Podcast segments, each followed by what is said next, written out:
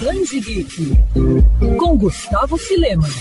Uma das coisas mais bacanas sobre a nona arte é a capacidade dos quadrinhos de mudar vidas. Quantas vezes você não ouviu alguém falar que aprendeu a ler com Turma da Mônica? Talvez você seja inclusive uma dessas pessoas. Ao longo dos anos, os gibis começaram a fazer parte do sistema educacional, sendo utilizados em salas de aula, até mesmo de faculdades, para abordar temas como biologia, filosofia e história. Presente na nossa rotina por meio de medicamentos, geração de energia e combustíveis, a química agora também faz parte dessa abordagem que faz uso das HQs. E um dos principais responsáveis por isso é Richard Guerra, criador de Elemento em Comum, obra que faz uso da linguagem dos graphic novels para ensinar de forma criativa os conceitos da tabela periódica a crianças e adolescentes. No gibi, a gente acompanha as aventuras de Hidrogênio, uma criança que vive questionando suas origens após ter descoberto que não era um metal. A jornada do garoto e de outros personagens é ambientada em Mendelevian, que possui a mesma organização da tabela periódica, onde cada reino se refere a uma família ou grupo, como os alcalinos, metais de transição, a metais e gases nobres. O livro ainda traz um jogo de cartas exclusivo, que utilizam os personagens e as propriedades de cada elemento.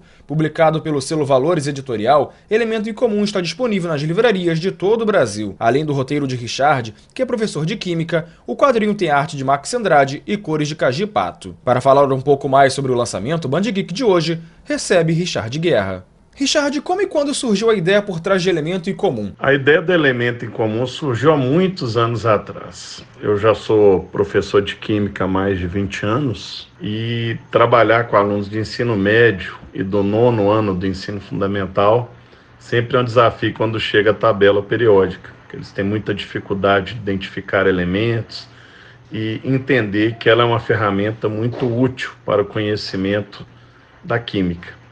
Como eu sempre fui um apaixonado por história em quadrinhos, eu vi nessa linguagem um potencial muito grande para ativá-los e despertá-los é, através da curiosidade, do elemento aventuresco, fantasioso, para investigar esse universo dos elementos químicos. E você acredita que a obra possa unir diferentes gerações? Eu acredito sim que ela pode unir gerações, porque sempre que você apresenta coisa de química para o pessoal mais velho, eles vêm com aquela conversa, nunca gostei de química, ah, sou traumatizado com as aulas de química.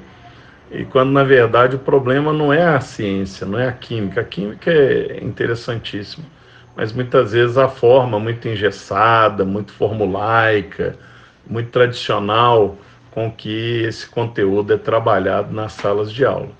Então, acho que vai despertar aqueles que estão na sala de aula e vai resgatar aqueles mais velhos que lá atrás tiveram seus traumas, né? Talvez seja uma boa terapia ocupacional. Como é que foi o desenvolvimento do mundo de Mendelevian? O mundo de Mendelevian foi desenvolvido a partir das chamadas colunas ou famílias da tabela periódica.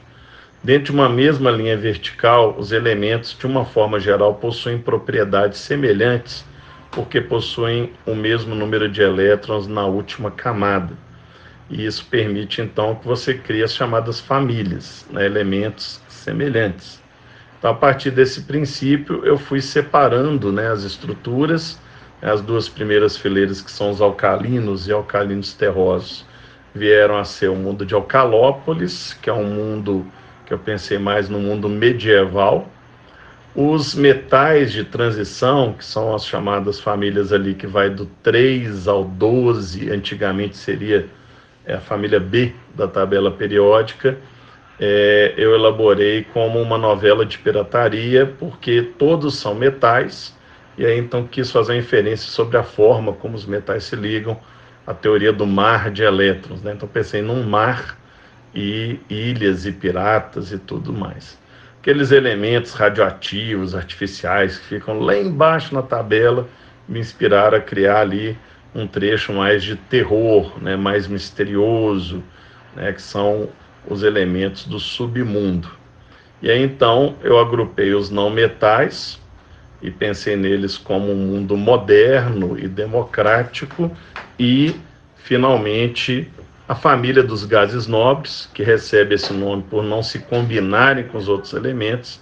Eu pensei ali até a nobreza, né, o imperador deste mundo, e pensei num visual mais do mundo árabe. Né? Eu quis brincar um pouco cada lugar com um visual e uma proposta diferente realmente para tocar em vários sentimentos e dar várias experiências para os leitores. E é possível se divertir aprendendo, ainda mais com química que sempre sofreu um certo preconceito das crianças? Eu acredito que a melhor forma de aprender é através de algo divertido. Né? Eu sempre busquei ser um professor muito dinâmico como professor de química. Né? Apesar de ser professor de uma matéria tão hermética, tão inacessível, eu já fui padrinho, paraninfo de muitas e muitas turmas, justamente porque eu sempre busquei trazer, é, busquei trazer aulas dinâmicas, aulas interessantes, colocar muita prática, muita aplicação e também muitas estratégias diferentes assim para trabalhar com os alunos. E eu acho que é possível sim, e o elemento comum é uma das provas disso. E como é que foi trabalhar com a tabela periódica? Ah, foi um deleite trabalhar com a tabela periódica e certamente nós vamos é, reaquecendo o coração, revisitando ali cada elemento. Naturalmente, como alguns viram personagens, e foi uma jornada de 20 meses de trabalho, desde o roteiro inicial até a gráfica, eu posso dizer que alguns agora fazem parte do meu coração, né? são amigos que eu vou carregar para sempre na minha história, principalmente o hidrogênio, o oxigênio e o ferro. Capitão Ferrugem, né? tocam muito no nosso coração, porque agora eles têm para nós personalidade. Como é que você definiria o hidrogênio? Quem ler vai encontrar pontos em comum com o personagem? O hidrogênio, para mim, ele é uma inspiração, eu me identifico muito com ele, porque é aquele sujeito que não se enquadra, não se classifica né? O mundo tenta de forma preguiçosa nos estereotipar, colocar um rótulo em cada um de nós. E o hidrogênio ele traduz muito isso. Né? Apesar de ser uma obra que ensina na área de química, ela também vai gerar essa forte identificação com aquelas pessoas que não se conformam em ser classificadas, né? aquelas pessoas que sabem que tem algo diferente, algo especial, algo que só elas têm. Cada um de nós tem isso. Cada um de nós temos as nossas peculiaridades, né? Cada um de nós tem aquilo que nos faz diferente de todos os outros seres que existem, né? Cada um de nós também é um pouco de um elemento em comum. Quer ouvir essa coluna novamente? É só procurar nas plataformas de streaming de áudio. Conheça mais dos podcasts da Band FM Rio.